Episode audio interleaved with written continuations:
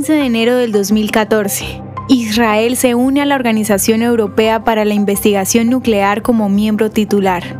Como resultado del persistente esfuerzo de Israel por normalizar las relaciones con países de todo el mundo, se evidenció la admisión como el Estado miembro número 21 de la Organización Europea para la Investigación Nuclear, conocida por el acrónimo francés CERN. Israel fue el primer miembro nuevo desde 1999 y es el único miembro titular fuera de Europa. Los científicos israelíes comenzaron a trabajar con el CERN en 1991. El CERN estudia la estructura fundamental del universo. Opera el laboratorio de física de partículas más grande del mundo con el Gran Colisionador de Hadrones. Los científicos israelíes y sus colegas del CERN comparten la dedicación a la excelencia científica, el desarrollo tecnológico y la educación. Israel y el CERN comparten ideales y objetivos y por lo tanto tienen una amplia perspectiva de cooperación, comentó el canciller Lieberman después de su recorrido por las instalaciones.